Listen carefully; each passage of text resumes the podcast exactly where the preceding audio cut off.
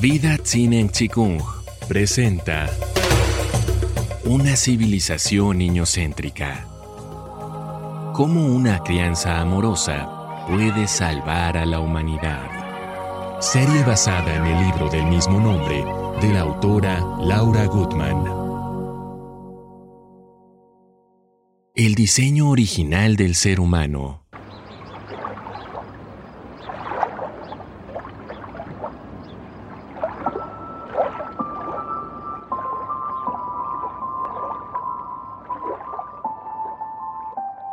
Todo indica que la civilización está perdida. Sin embargo, es posible reanudar el camino original volviendo a las raíces de los seres humanos. Esas raíces somos los niños. Los niños nacemos en eje con nosotros mismos. Llegamos a la vida terrestre sin lenguaje, sin cultura, sin mandatos, sin juicios de valor, sin moral, sin miedo. Solo pretendemos desarrollar nuestro sí mismo en armonía.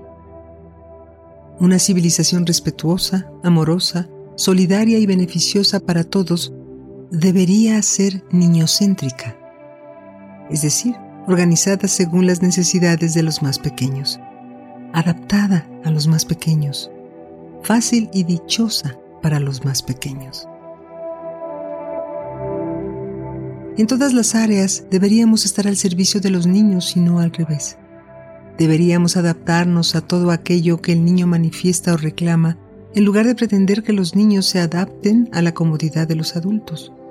¿Hasta cuándo? Hasta que el niño se sienta confortable. Esa es toda la medida, el confort del niño.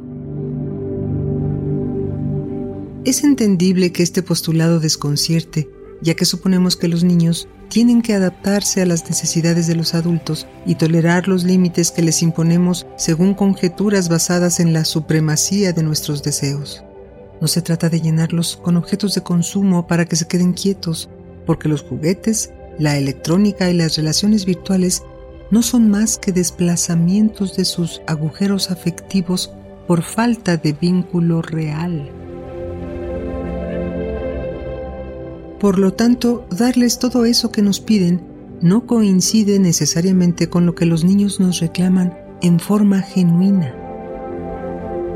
Comprender las necesidades básicas auténticas de cada niño según su diseño original será tarea primordial.